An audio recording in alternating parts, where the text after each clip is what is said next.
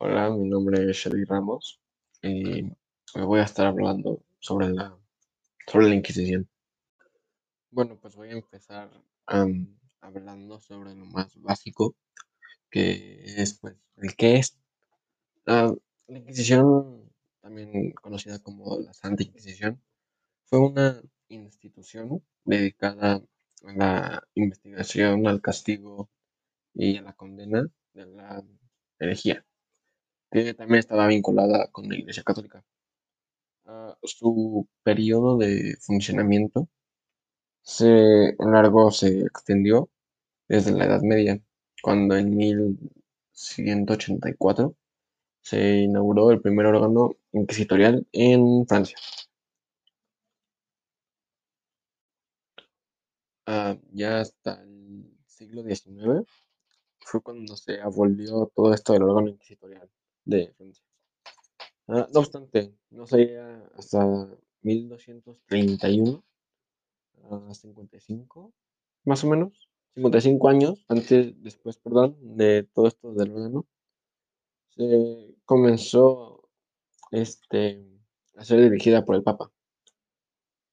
Ah, como tal, la Inquisición fue un tribunal legal de la Iglesia Católica ah, y se administraba en cooperación con la autoridad civil.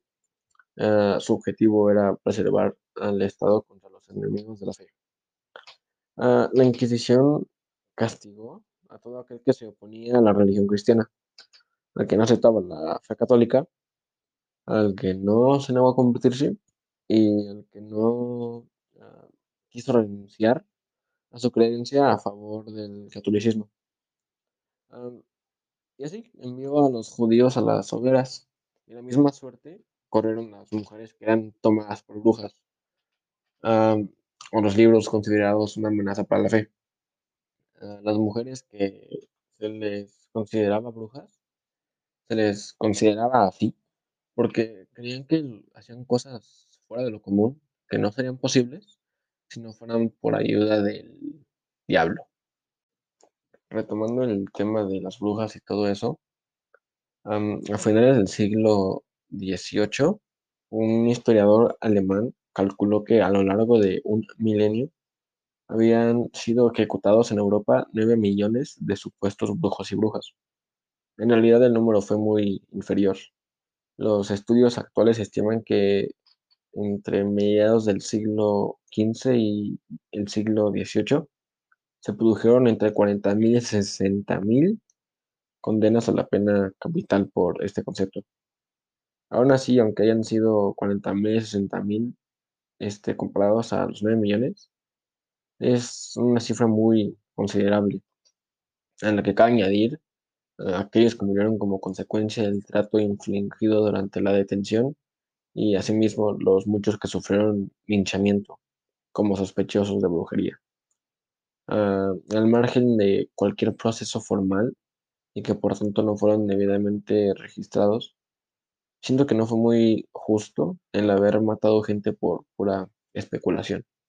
O sea, no tenían pruebas ni nada por el estilo como para matar esa cantidad de gente. Pero creo que comprendo que por esas épocas nadie sabía que ahí todos tenían fe nada más en una persona. Eh, sé que creo que en parte comprendo y en parte no. Ya para terminar este episodio voy a mencionar a 10 personas que fueron perseguidas y algunas asesinadas por la Santa Inquisición. Ah, número uno, Galileo Galilei. Em, él fue filósofo, astrónomo y matemático italiano. Él fue acusado por la Iglesia al defender las teorías de Copérnico, eh, la cual afirmaba que la Tierra gira alrededor del Sol. Eh, Galileo se enfrentó a la Santa Inquisición romana en 1633 y accedió a declararse culpable, a cambio de no ser ejecutado. la segunda persona es Juana de Arco. Eh, nació en la región de Lorena, en Francia, de 1412. Eh, ella se vestía con ropa masculina y se encargó de liderar un ejército del rey Carlos VII hasta que fue capturada por los rivales y acusada de herejía. El 30 de mayo de 1431 murió en la hoguera. pero en 1920 fue declarada santa por el Papa Benedicto este, XV. La tercera persona es Giordano Bruno. Él nació como Filipino Bruno en 1548. Era un fraile único, filósofo, matemático y astrónomo.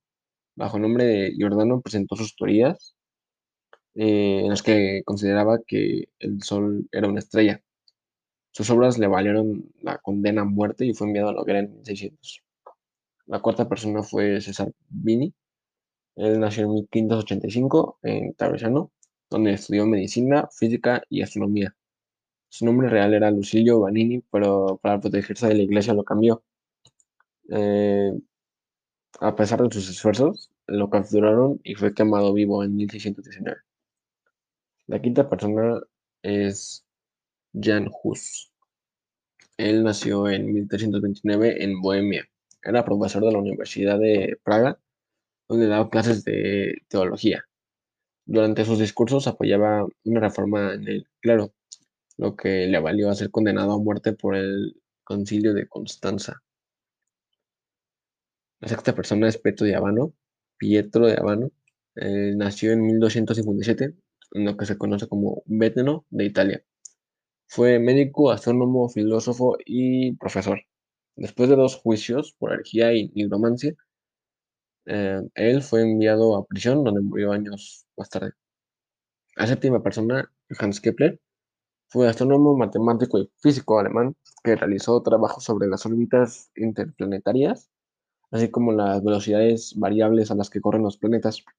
Su labor más importante fue en el campo de la óptica, lo que le valió persecución de la iglesia, que lo mantenía embarazado. La octava persona es Miguel Servet. Eh, él fue un teólogo español que nació en 1511 y estudió las ramas de las matemáticas, de la astronomía, de la meteorología y anatomía. Fue poeta y traductor, también actuó como parte en la Reforma Protestante.